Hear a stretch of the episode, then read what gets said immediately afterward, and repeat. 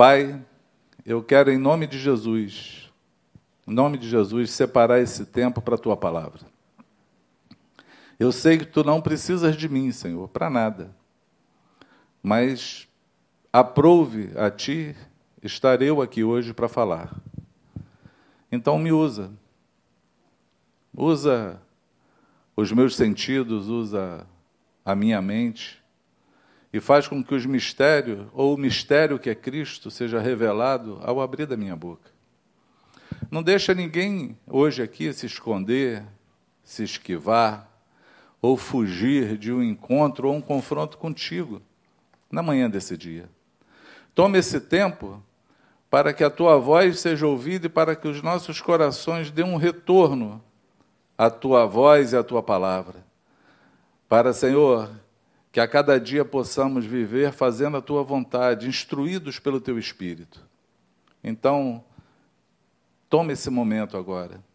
A todos aqueles que me ouvem, Senhor, quer aqui presencial, quer na sua casa, quer depois desse momento, Senhor, estarão vendo esse vídeo, que o teu Espírito Santo se manifeste, trazendo revelação, trazendo direção, trazendo cura, trazendo avivamento, trazendo a tua vontade.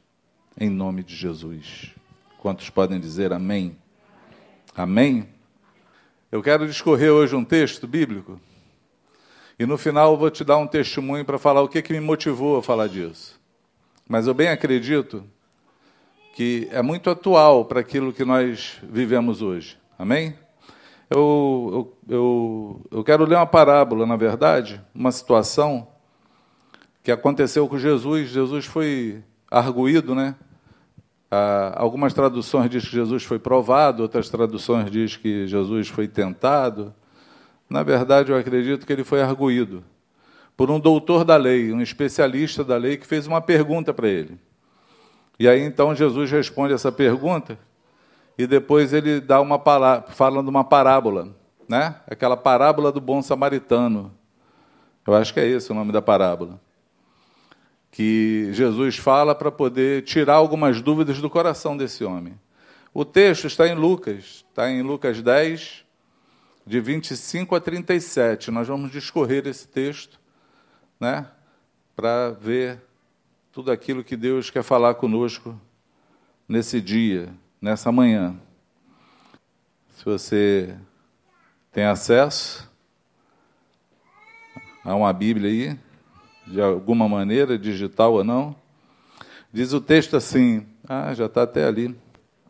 E eis que se levantou um certo doutor da lei, tentando e dizendo: Mestre, que farei para herdar a vida eterna? Essa é uma pergunta que parece que é recorrente na época de Jesus, né? Alguns homens fizeram essa pergunta. Um jovem rico fez essa pergunta para Jesus. Né? Na verdade, ele queria ver o reino, logo ele estava pensando na eternidade. É, teve um homem chamado Nicodemos também que procurou Jesus, querendo também ver o, o reino e querendo se, se, saber da vida eterna. O conceito da eternidade ele está no, no, no coração do homem, porque Deus criou o homem para ser eterno. Deus nos criou seres para ser eterno. A morte não estava na previsão ou não estava no desejo de Deus para o homem. A morte ela é consequência do pecado, né? Por um por um só homem a morte entrou no mundo. Não é isso? O pecado entrou no mundo e pelo pecado a morte. Adão e Eva foram feitos para serem eternos, nós somos feitos para ser eternos. Porém, nós somos vitimados aí pela morte que foi vencida por Jesus na cruz. Jesus venceu mas é uma arguição que todos nós temos que fazer. Por quê? Porque a nossa eternidade ela está totalmente relacionada à nossa vida nessa terra. Jesus morreu na cruz para que eu e você possamos ter a vida eterna. Mas os nossos passos as nossas ações, as nossas decisões, elas vão nos levar à eternidade ou não. Ao, Há uma eternidade com Cristo ou uma eternidade no inferno, onde há fogo e ranger de dente. É, é morte eterna ou vida eterna. Essa é a arguição. e parece que é a arguição de muitos, porque esse doutor também pergunta. A pergunta dele, tudo se começa, ele querendo saber exatamente o que, que ele faria para herdar a vida eterna. O nosso problema é que todos nós achamos que já temos a vida eterna. E aí não nos preocupamos mais, porque nós muitos creem que essa vida eterna não se perde mais, né? Muitos creem que não se perde mais. Mas eu aconselho você a ler a Bíblia. Porque a Bíblia fala de alguns que não entrarão no reino. Alguns que praticam alguns pecados não entrarão no reino. Isso nos faz a viver uma luta todo dia para manter a nossa salvação, para encontrar o Senhor um dia, para estarmos diante dele. E aí talvez você diga para mim, não sei qual é a tua teologia, Talvez você olhe para mim e fale: não, mas não é bem assim, porque eu já sou crente, eu, o Senhor já me encontrou. Né? E aí eu também aconselho você a ler Mateus 7, porque Mateus 7, Jesus no Sermão da Montanha, ele diz que muitos naquele dia me, me dirão: Senhor, Senhor, e eu vos direi, não, e eu lhe direi abertamente: não te conheço, não sei quem você é. Apartai-vos de mim, vós que praticais a iniquidade. Mas era um crente falando com ele, era um crente que expulsava demônio, era um crente que limpava leprosos, era um crente que já tinha ressuscitado mortos, era alguém que cria, era alguém que chamava Jesus de Senhor. Mas foi barrado na porta por ele, porque ele falou: Eu não te conheço. Você nunca teve intimidade comigo. Então, essa arguição, se ela não existe hoje em você, eu queria hoje, eu quero hoje que você comece a aguçar nesse nosso começo de conversa nessa manhã desse dia, que você comece a aguçar essa pergunta dentro de você sobre a tua eternidade, sobre a vida eterna, porque nós temos que alcançá-la. Amém? Nós precisamos alcançá-la.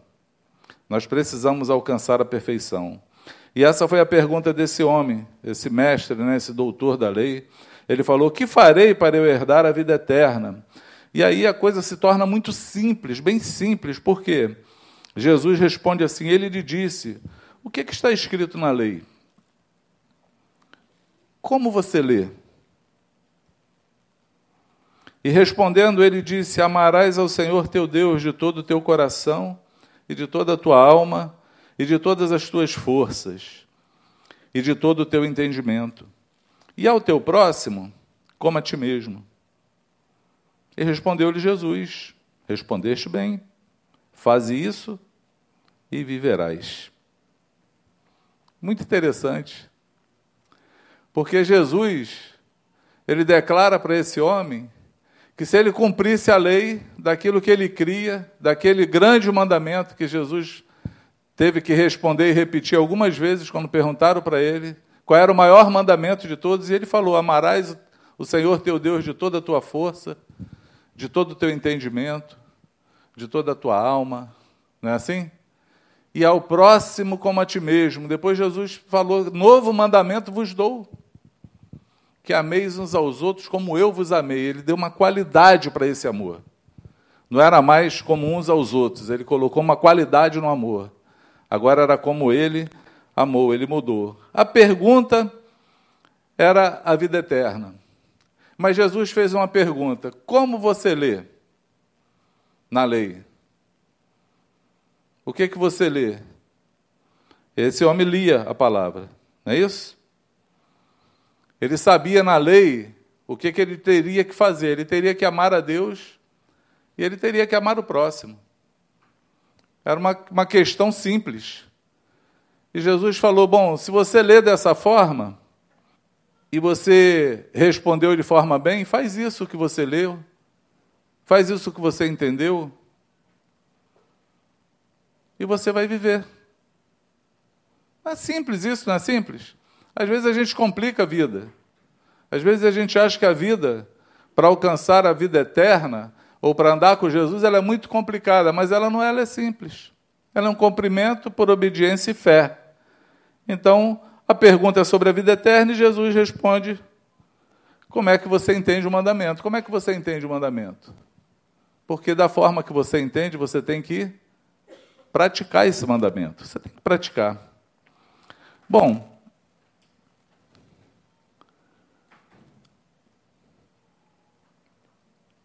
uma, a, a, a forma que você entende as coisas ela fala muito da forma que você vive e ela fala muito da tua vida com Deus. Porque nós vamos ser julgados segundo aquilo que foi nos revelado, segundo a revelação que nós temos. Nós vamos um dia entrar na vida eterna ou não, segundo a nossa consciência. Segundo aquilo que Deus te falou e você sabe que é verdadeiro ou não. Existe uma consciência dentro de nós, existe um espírito que habita em nós que nos fala quando nós estamos errados ou quando nós estamos certos. E fala mais às vezes do que o conhecimento que a gente tem da própria palavra. Ele fala mais, ele fala mais alto do que isso. Porque o Senhor é aquele que comunica aos nossos corações. Você pode dizer amém? Bom, Jesus falou para esse homem que se ele praticasse o mandamento, ele alcançaria o que ele buscava. Mas havia uma dúvida no coração dele. Por que, que havia uma dúvida no coração dele? Porque ele queria, assim, se justificar. Ainda ele queria se justificar. Né? Ele falou para Jesus assim: Jesus, tá bom. Quem é o meu próximo? Pergunta interessante essa, né? Você já, você já leu a Bíblia se colocando na situação de alguém para saber o porquê que ele está fazendo uma pergunta? Ou porquê que ele está falando? Ou porquê que ele que ele está discutindo sobre aquele assunto? Essa, essa parábola me fez pensar muito nela. Porque quando Jesus dá a resposta para o cara, e eu estou dando uma resposta para você, uma resposta que Jesus disse, né, Uziel? Bom, cumpre o mandamento, vive isso aí que você entende, e você vai viver. Aí o cara, quando pergunta, ele, mas será que eu estou vivendo? Será que o que eu estou fazendo está certo? Ele tinha uma dúvida na coisa, porque ele entendeu o mandamento. Jesus perguntou, ele entendeu: Amarás o Senhor teu Deus sobre todas as coisas e o próximo como a ti mesmo. Bom, faz isso você vive. Aí ele, bom, será que eu tenho feito? Será que eu tenho vivido? E qual era a dúvida dele? Quem é o meu próximo?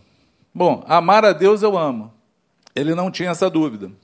Ele cria que ele amava a Deus sobre todas as coisas, com toda a força dele, com todo o entendimento dele.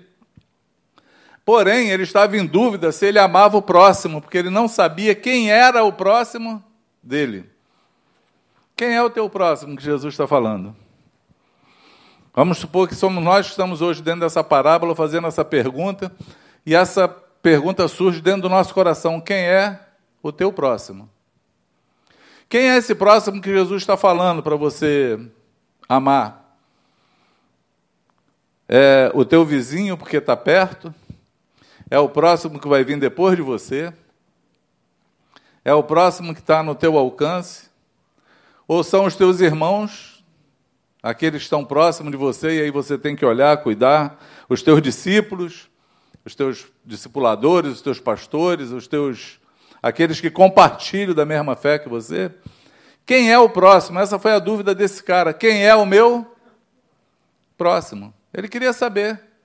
Agora, como ele ia desenvolver esse amor ao próximo? Talvez, amados, ele nunca tenha pensado em viver essa outra parte do mandamento. Ele, ele vivia o primeiro mandamento. Ele vivia a primeira parte, parte A, amar a Deus sobre todas as coisas, eu amo. E o próximo? Aí o próximo ele pensou. Porque tem gente que a gente não gosta. E aí ele não sabia se ele estava amando ou não. Deixa eu falar uma coisa para você: gostar e amar são coisas distintas, diferentes. Amar é uma coisa, gostar é outra. O fato de você não gostar de alguém não impede que você a ame. Porque o amor ele tem qualidades diferentes dos nossos gostos e preferências. Entende isso? Jesus talvez não gostasse de muita gente que estava perto dele.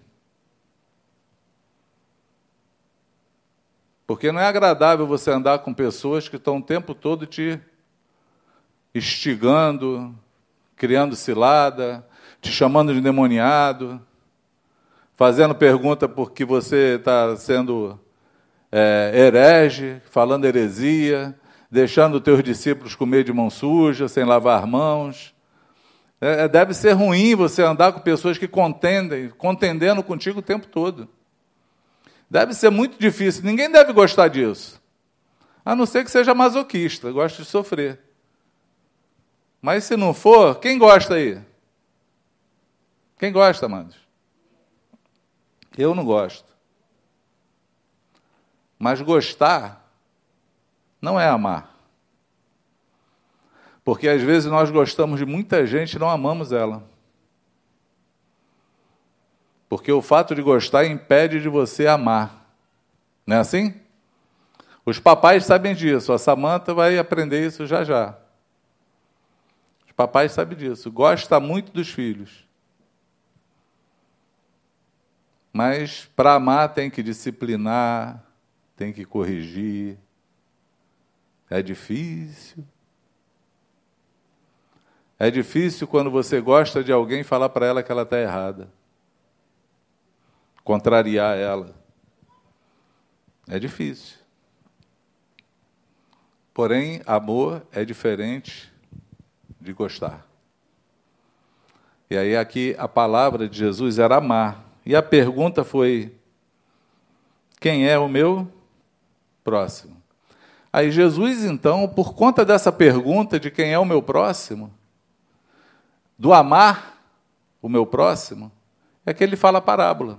Ele diz assim: Descia o homem de Jerusalém para Jericó e caiu na mão dos salteadores, os quais os despojaram e, espancando, se retiraram, deixando meio morto. E ocasionalmente descia pelo mesmo caminho certo sacerdote, e vendo, passou de largo. De igual modo, também um levita, chegando àquele lugar e vendo, passou de largo.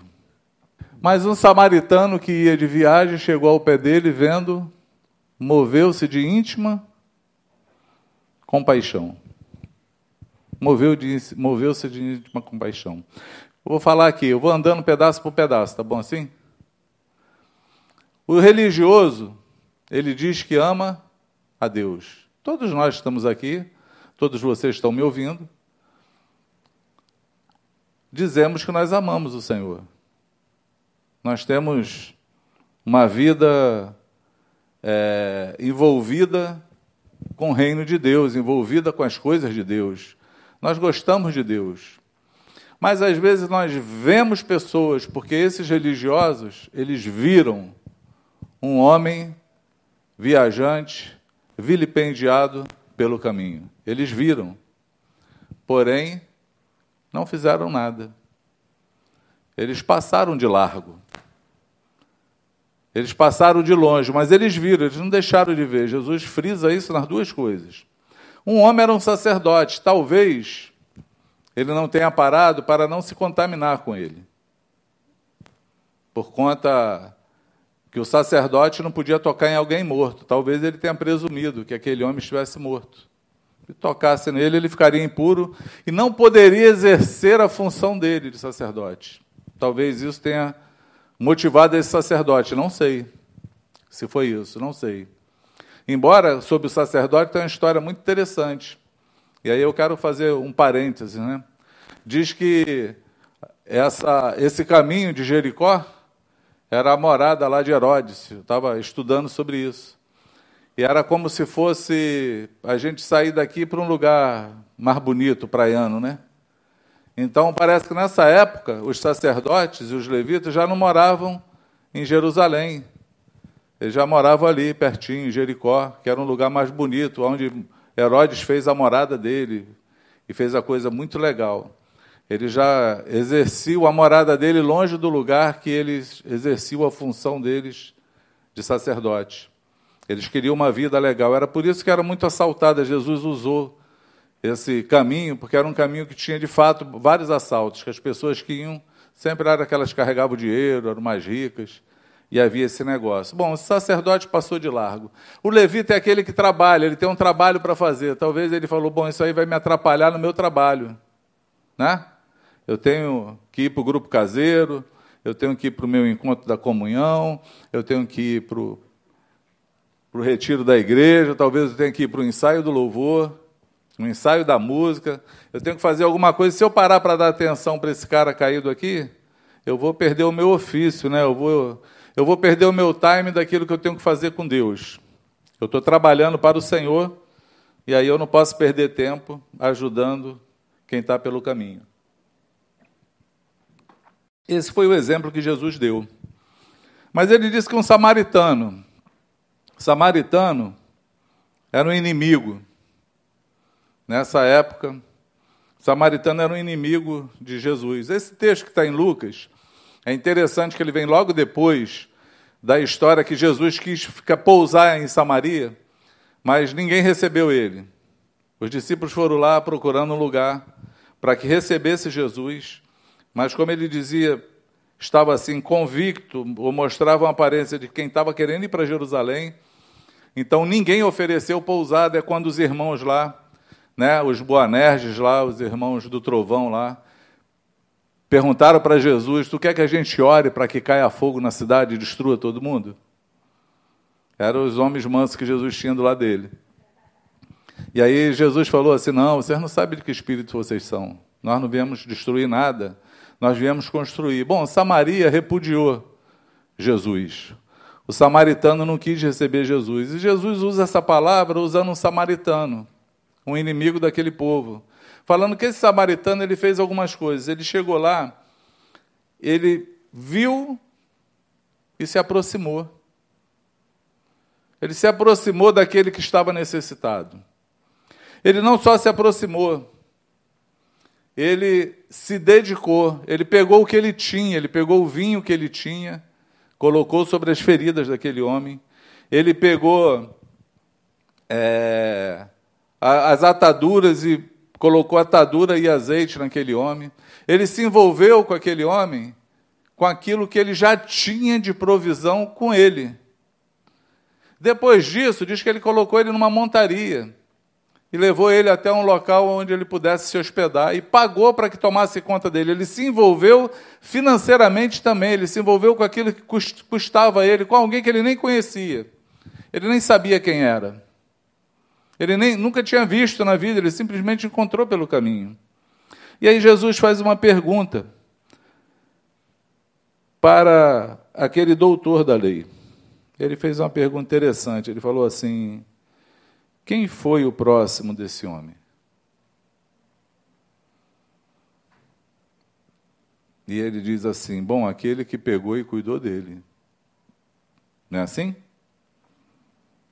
E aí o Senhor falou que era assim que nós deveríamos fazer.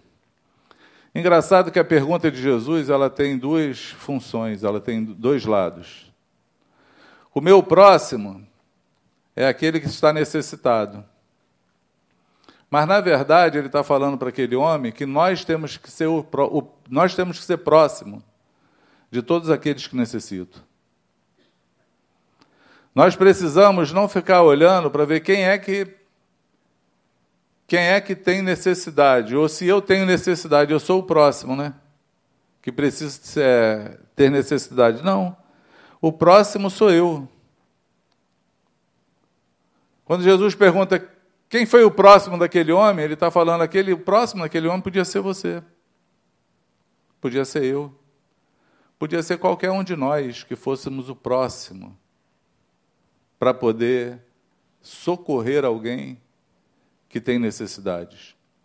E nós socorremos pessoas, dando uma palavra, orando por ela, se importando com ela, parando e olhando.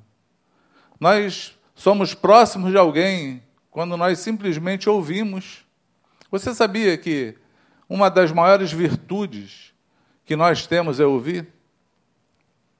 Porque quando nós ouvimos alguém, nós conseguimos entendê-la, saber o que está dentro. A Bíblia fala, Jesus fala, que a boca fala do que o coração está cheio. E às vezes, simplesmente, se você der atenção para alguém, só para ouvi-la, você já curou aquela pessoa, porque ela tem a necessidade de falar, de desabafar, de falar das feridas dela. E você, às vezes, não precisa ter muita coisa para falar, não. Você só precisa que o Espírito Santo esteja em você. Às vezes, uma palavra resolve um problema. Uma palavra. Às vezes, um Jesus. Simplesmente falar esse nome. Eu lembro que eu cheguei uma vez em Vila dos Teles, desci do meu carro e uma mulher me encontrou assim, veio do ponto de ônibus, eu achei que vinha me pedir dinheiro. Eu já ia até botando a mão no bolso assim, estava com pressa, não estava muito preocupado com o próximo. E ela parou e falou assim para mim, moço, onde é que tem um hospital aqui que pega pessoas que são doentes mentais? Não sei, eu não tinha nem ideia de onde fosse. Falei, cara, não sei, conheço não. Aí ela começou a falar da história dela. Não, é porque meu marido teve um acesso de loucura em casa, quer me bater, levaram ele e falaram que levaram para esse hospital, e eu já soube que quando vai para esse hospital o pessoal mata a pessoa, porque aqui é, é o esquadrão da morte que tem aqui nesse lugar. E aí eu acho que vão matar meu marido. Aí hoje de manhã eu quis me suicidar também. Eu abri o gás, ia botar a cabeça dentro do forno. Aí pensei, não, não vou fazer isso não. Vou primeiro ver o meu marido, depois eu me mato. E aí vim aqui para o ponto de ônibus, não sei onde é, e aí estou perguntando para o senhor, e tu sabe quando você não tem nada para falar? Tu é pego de surpresa com alguém quando chega e despeja tudo aquilo falando contigo? E eu olhei assim para a mulher e eu botei a mão na cabeça assim e falei assim, Jesus. o nome poderoso. Eu só fiz isso, só falei isso. Jesus, ela olhou para mim assim e falou: Isso mesmo, moço. É Jesus. Eu tive um sonho essa noite, eu vi o céu abrindo, ele descendo numa escada e falando: Vem, minha filha. Eu acho que eu tenho que entregar minha vida a Jesus. Está a igreja em frente à minha casa, eu vou para lá. E aí ela foi embora e eu fiquei parado assim.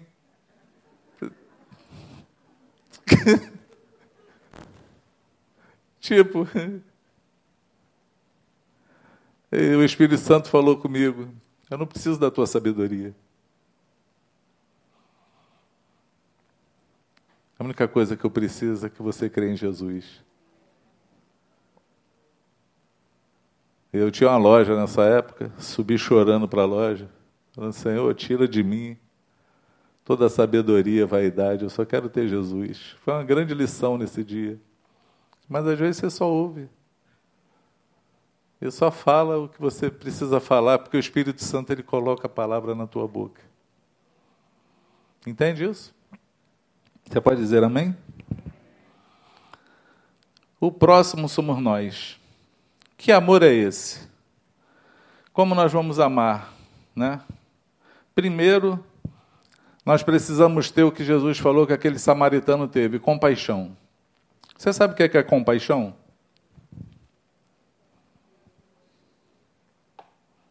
Eu estou falando hoje com uma motivação no meu coração e eu quero que você entenda ela. Existem situações que elas não são declaradas elas não se movem de forma clara na nossa vida. Por quê? Porque quando nós lutamos com coisas espirituais, quando a movimentação é espiritual, nunca vem de forma clara. Né? Deixa eu dar um exemplo. Jesus está lá no deserto, levado pelo Espírito Santo ao deserto para ser tentado. Então Jesus estava lá, jejuando 40 dias e 40 noites, para ser tentado pelo diabo. Como é que foi a tentação? Como é que começou? Como se iniciou isso? Vou lembrar você. Diz que o diabo chegou perto de Jesus e falou assim: Jesus teve fome. Ele teve uma necessidade. E essa necessidade era uma necessidade básica que todos nós temos. E é justamente onde nós somos tentados é nas nossas necessidades, nos apelos da alma, do corpo. E Jesus teve fome, aí Satanás se aproxima e fala assim: transforma essas pedras em pães.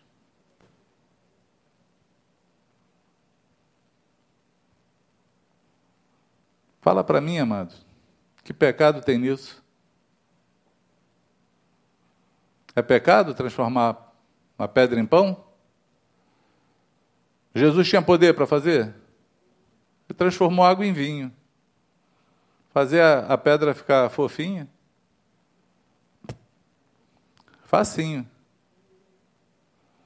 Não é pecado. É assim que acontecem as coisas espirituais. Ela acontece com as coisas sutis, que não tem pecado nenhum. Não tem aparência nenhuma de pecado. Porém, a voz que está falando contigo não é a voz de Deus. É quando você começa a obedecer uma voz que não é a voz de Deus.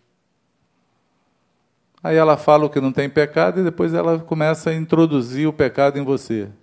Entende isso? Nós vivemos nesse momento agora, por exemplo, onde o amor de muitos tem se esfriado. Onde o pavor tem entrado nos corações. Aonde o medo tem dominado muita gente. E eu fico pensando num momento muito atípico nosso.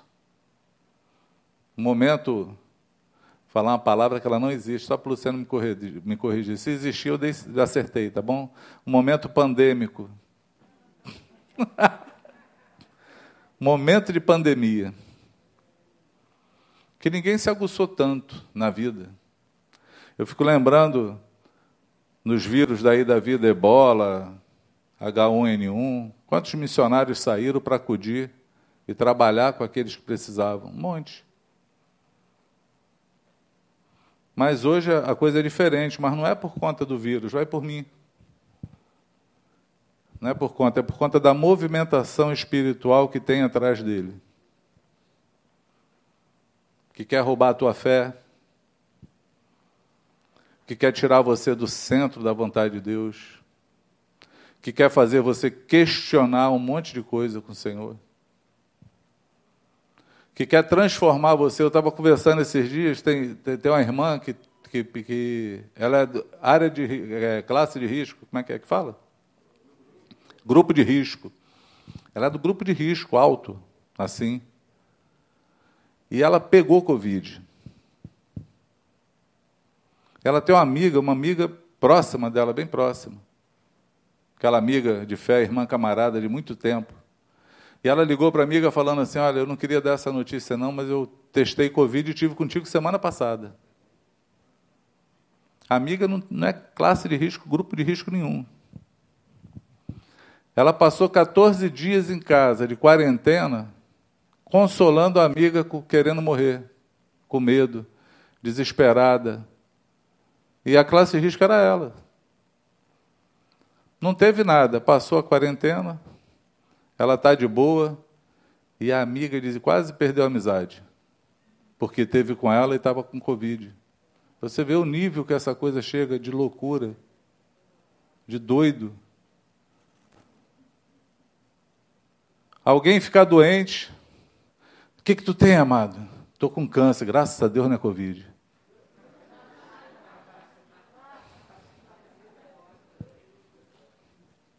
O que, que tem, amado? Não, descobri uma AIDS. Ai, pensei que era Covid. É assim que está a coisa. É assim, exatamente assim. Tem alguma coisa errada. Tem alguma coisa errada. A minha motivação de falar está exatamente nisso. Porque algumas coisas estão sendo roubadas de nós. Por exemplo, compaixão.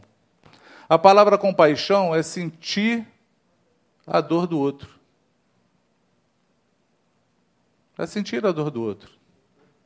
É sofrer com. Né? Eu até peguei. Tem um livro de Martin Luther King falando amor aos inimigos, né? Aí tem um, um capítulo que é A Força para Amar. Ele fala assim: nos diálogos de Platão, Eros significava o anseio de alma dirigido à esfera divina. A segunda palavra é, é filho, amor recíproco e afeição íntima, ou amizade entre amigos. Amamos aqueles de quem gostamos e amamos porque somos amados. A terceira palavra é ágape, boa vontade compreensiva e criadora, redentora para todos os homens. Amor transbordante, que nada espera em troca. Ágape é o amor de Deus agindo no coração do homem. A esse nível, não amamos os homens porque não gostamos dele, nem porque os seus caminhos nos atraem, nem mesmo porque possuem qualquer centelha divina. Amamos-los porque Deus os ama. Nessa medida, Amamos a pessoa que pratica a má ação, embora detestamos a ação que ela praticou. O amor ágape é esse. Ele independe do objeto amado. Ele independe. A compaixão tem ido embora. E aí eu peguei por esse exemplo. Alguém que poderia ver alguém no grupo de risco que pegou um vírus e ter compaixão da pessoa, mas a preocupação consigo mesmo é maior do que qualquer outra coisa. A responsabilizar o outro por aquilo que pegou. E que nem pegou, tá? Que nem pegou. Testou negativo. Mas o pavor começa a tirar isso, começa a trazer inimizade, tormento. Daqui a pouco vai estar um matando o outro. Com medo, da morte. O amor está sendo roubado de nós. O amor está sendo roubado. Porque você não consegue mais se sacrificar por ninguém, porque você está preocupado com a tua vida em morrer. E aí você vê que tem uma movimentação espiritual por trás disso tudo. Para roubar a fé que Deus colocou no teu coração. Porque o que vence o mundo é a nossa fé. Nada além da nossa fé pode vencer esse mundo. E se ela for tirada de você, ela vai embora. Amém? E aí, o amor ao próximo, quando Jesus fala, amarás o teu Deus sobre todas as coisas e o próximo como a ti mesmo, a pergunta do homem lá do doutor foi: quem é o meu próximo? Jesus quis falar para você de quem você é próximo. De quem você é próximo? Ele não quis falar assim, ó, o teu próximo é o, o necessitado, o teu próximo é o que foi assaltado, o teu próximo é aquele que está passando fome lá na rua, mendigando, o teu próximo é, são aqueles da, da, da, da minoria, que você tem que defender. Jesus não falou isso. Jesus falou para ele, e a grande revelação dessa parábola é essa: de quem você é próximo. De quem você é próximo? De quem você é o refrigério? Para quem? A tua vida, ela é significante na vida de quem? Ela tem que, você tem que olhar para poder saber disso. De quem eu posso ser próximo. Quem é que está ao meu alcance, que eu vejo, que eu posso cooperar, que eu posso amar, eu posso me dedicar. Nesse nível que Jesus falou na parábola dele, eu posso me dedicar na minha atenção, eu posso me dedicar parando, porque eu vi, para olhar qual é a necessidade me aproximar, eu posso servir com aquilo que eu tenho. servir. Eu conversava com as irmãs ontem em casa, as irmãs de muito tempo atrás, e a irmã falava assim: a gente chegava na casa do Cidinho, estava tudo quebrado. É verdade, meu guarda-roupa não tinha nem porta nos guarda-roupa. A gente não tinha muita coisa, muito recurso. Mas a casa ficava cheia de gente, a gente servia com o que a gente tinha. Verdade é essa. A minha casa era carpete, a gente arrancou o carpete, não foi, Solange? Porque de tanta gente transitar, furou o carpete, com aqueles rombos no carpete, não tinha dinheiro para botar outro, a gente tirou o carpete. A gente serve com o que tem. Aquilo que Deus te deu pode servir ao Senhor, servindo os irmãos, servindo aqueles que estão próximos. Amém? Nós servimos com o que temos. Podemos servir com nossos recursos também, financeiro. Deus nos dá recursos para servir. Deus faz isso. Ele não dá, nos dá recursos para a poupança ficar gorda, não. Ele nos dá recursos para a gente poder servir alguém, para a gente poder servir o reino. A gente serve o próximo e serve a obra. A gente serve, nós somos instrumentos de proximidade de Deus na vida das pessoas. Eu posso ser o próximo, você também pode. Entende o que eu falo? A pergunta que Jesus responde ela é muito interessante. Primeiro, ele pergunta: o que, que você lê? Bom, então, se você lê, você conhece. E aí ele fala: o que, que você entende do que você lê? Ele fala. E na hora que pergunta, mas quem é o meu próximo? Ele conta uma parábola e fala assim: quem foi o próximo daquele cara? Ah, foi o que serviu, então faz você o mesmo. Sirva.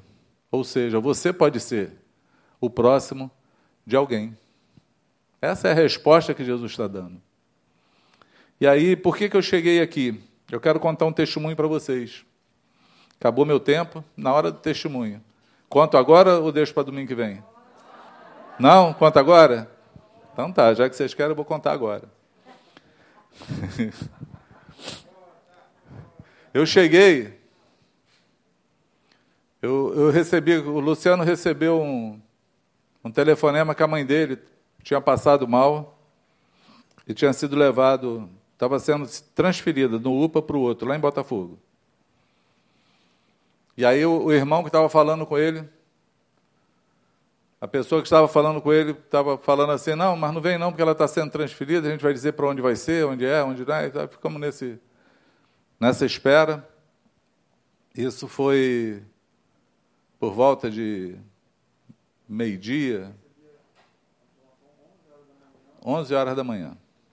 Isso foi 11 horas da manhã.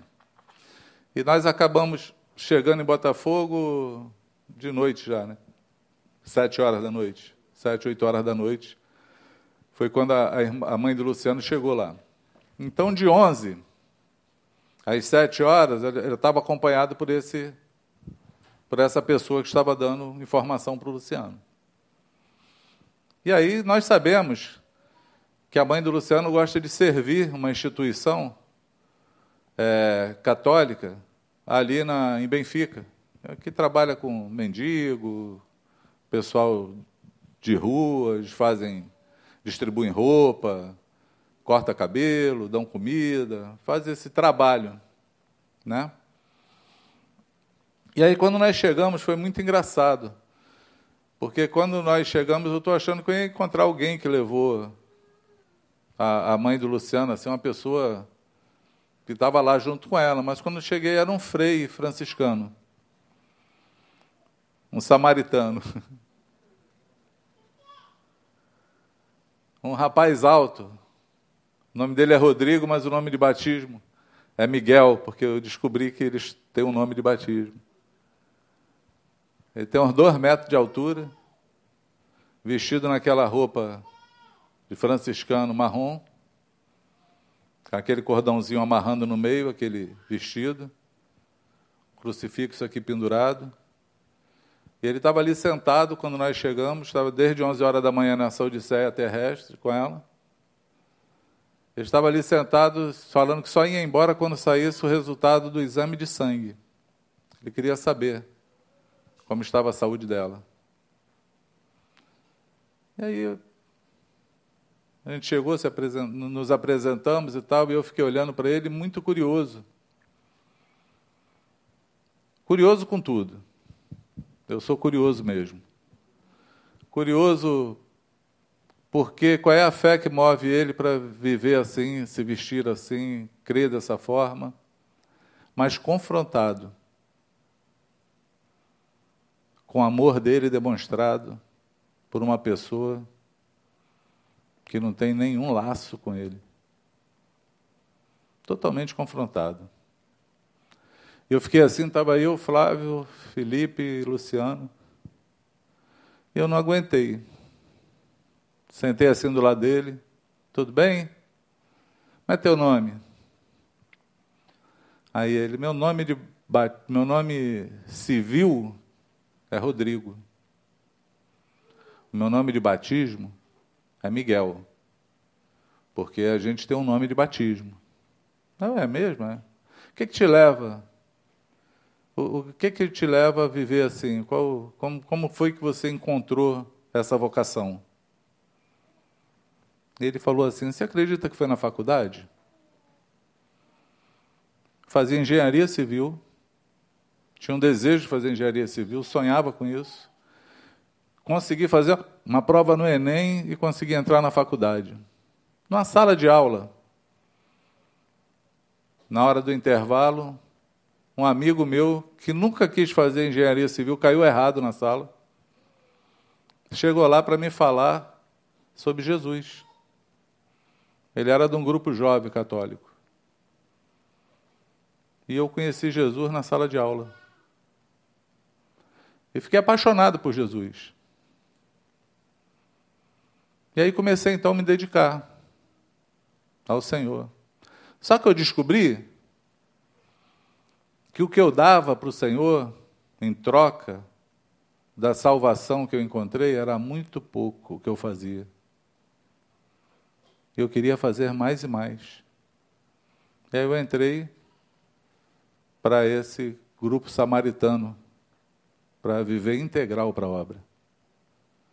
A gente faz um voto de pobreza, abre mão de tudo, de vaidade, de das coisas que não são necessárias do mundo.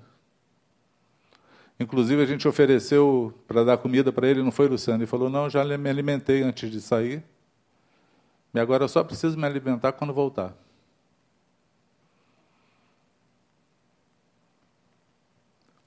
E hoje eu vivo assim, dedico assim. A gente está lá hoje no, em Benfica, que é uma extensão do negócio.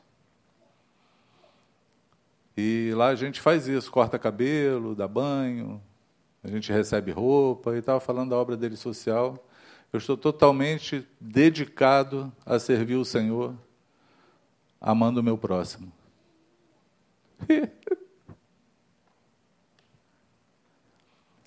Eu fiquei muito confrontado. Muito. Porque eu queria e falei para ele, né? Eu queria falar para ele sobre o propósito de Deus, sobre as coisas que talvez ele não interpretou de forma correta. Mas a dedicação e fé dele naquilo que ele cria, naquilo que ele leu, como você crê? Como você leu? Vive. Ele estava vivendo muito melhor do que muito crente que eu conheço, até melhor do que eu. Eu perguntei assim para ele: no meio dessa pandemia, todo mundo com medo do Covid, o que é que te faz estar aqui? Aí ele olhou assim para a gente e falou assim: Não, essa irmã, ela é muito preciosa para a gente. Ela lava um paninho e deixa branco como ninguém deixa. Que era o serviço da. É o serviço da dona Eni lá, da mãe do Luciano. Ela lava os paninhos que chega. Ela lava como ninguém deixa. Deixa o paninho branco como ninguém deixa. Ele deu valor a coisas que nós não damos. Ele dá importância as pessoas como nós não conseguimos ver.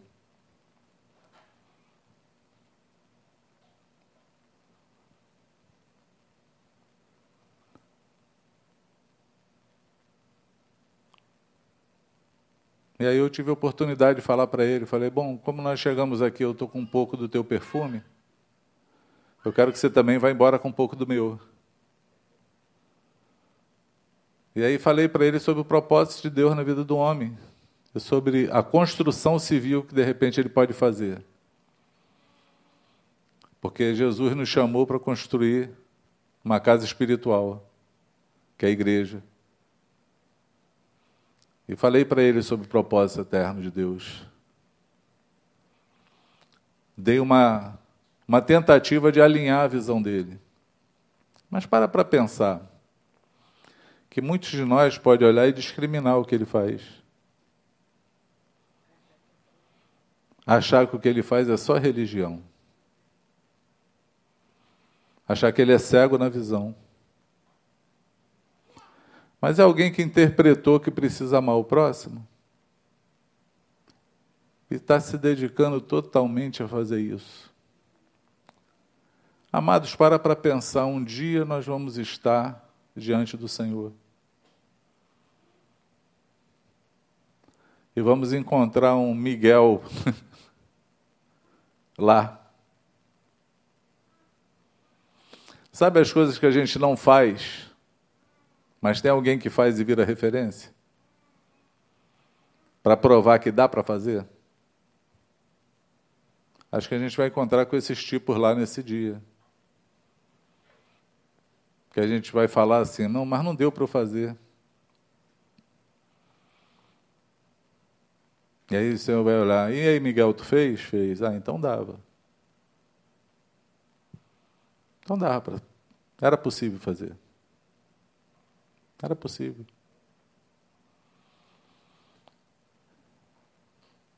Nós vivemos num momento onde a nossa fé tem que ser vista, não o nosso medo. Nós vivemos num momento onde o nosso amor tem que ser prático, não falado, não cantado, não poetizado mas prático, ele tem que ser visto. As nossas marcas de Cristo têm que ser visto na vida das pessoas que estão à nossa volta.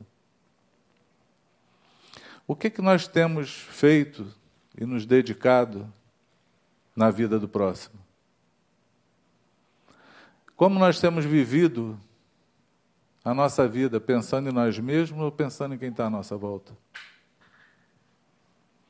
Porque isso faz toda a diferença quando a gente diz que ama o Senhor acima de todas as coisas e o próximo como a, a nós mesmos ou como o Senhor nos amou. Isso vai fazer toda a diferença. Você entende o que eu falo? Sim ou não? Isso vai fazer toda a diferença. E aí eu vou encerrar com um testemunho que eu fui dormir ontem pensando.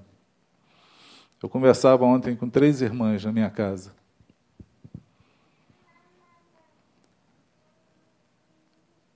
Três irmãs, assim, duas num caminho de arrependimento, mas ainda sofrendo pelas coisas que perderam na vida. Estão sendo ajudadas pela terceira, que perdeu tudo que elas perderam, mas está feliz, contente, vivendo no Senhor, querendo se parecer com Jesus, querendo amar os outros e podendo amar essas irmãs para ajudá-las. Aí você encontra situações idênticas e pessoas diferentes. O que que mudou? Que uma viu o Senhor e quer viver para Ele. As outras precisam ver ainda, ainda e aprender a viver para Ele. Para que a vida dela, para que ela possa ser o próximo de outra. Porque quando nós olhamos só para nós mesmos, nós perdemos o melhor da vida. que é exercer o nosso amor pelo próximo. Que a nossa vida seja relevante para alguém. É que nós possamos ser referências de Deus na vida de alguém. Amém? Que o Senhor mexa, remexa e estremeça o nosso coração. Que o Espírito Santo nos desafie hoje a viver uma vida diferente da que a gente tem vivido. Amém? Que os medos, as cadeias que envolvem a tua vida caiam hoje por terra em nome de Jesus. E que você se levante em fé, em graça, no meio dessa tempestade toda. Para que você possa ser uma referência de Jesus na vida de alguém e no tempo que você vive. Porque nós somos desafiados pela fé todos os dias. Não deixe ninguém roubar a tua fé. Ninguém. Não deixe circunstância nenhuma te roubar do Senhor. Não deixe ninguém tirar de você o teu chamado, o teu serviço ao Senhor. Não se esquive de ninguém que está necessitado, precisando, atribulado, vilipendiado no meio do caminho. Não se esquive de abrir a tua boca e nem que seja para ouvir uma história e falar: Jesus pode resolver o problema. Porque nesse nome tem poder. Amém? Creia nele. Creia no Senhor e viverás. Ouça os seus mandamentos e cumpra, e viverás. Viva de acordo com a tua fé e viverás. Não deixe ninguém roubar a tua fé. Você pode dizer amém? Eu quero orar contigo. Ah, papai, nós estamos aqui em nome de Jesus. E, Senhor, eu quero te pedir mais uma vez. Traz uma inconformação no nosso coração, Senhor. Relembra a tua palavra. Relembra com a tua voz tudo aquilo que tu falou a nosso respeito e a respeito dos nossos serviços, daquilo que temos que fazer. Faz mais que isso, Senhor, abre os nossos olhos na comunhão, no partir do pão, abre nossos olhos. Nos levanta, Senhor, com fé no coração para orar por cura, para clamar por um derramar teu no meio dessa tempestade que passamos. Remexe o nosso coração para que a tua igreja ressuscite, se levante sobre a terra. Para fazer a diferença, Senhor para fazer a diferença. Porque tu nos chamou justamente para contradizer todo mundo, Senhor. Tu chamou os fracos para contradizer os fortes. Tu chamou os loucos para confundir os sábios, Senhor. E, Senhor, nós queremos ser loucos, fracos, débeis, mas com teu poder operando em nós, Senhor. Porque o que faz a diferença é o teu poder em nós. Pai, remexe o nosso coração para que nós possamos pensar mais no poder que há no nome de Jesus em curar qualquer enfermidade, do que nos cuidados que a gente deve ter para não pegar uma enfermidade. Restaura a nossa fé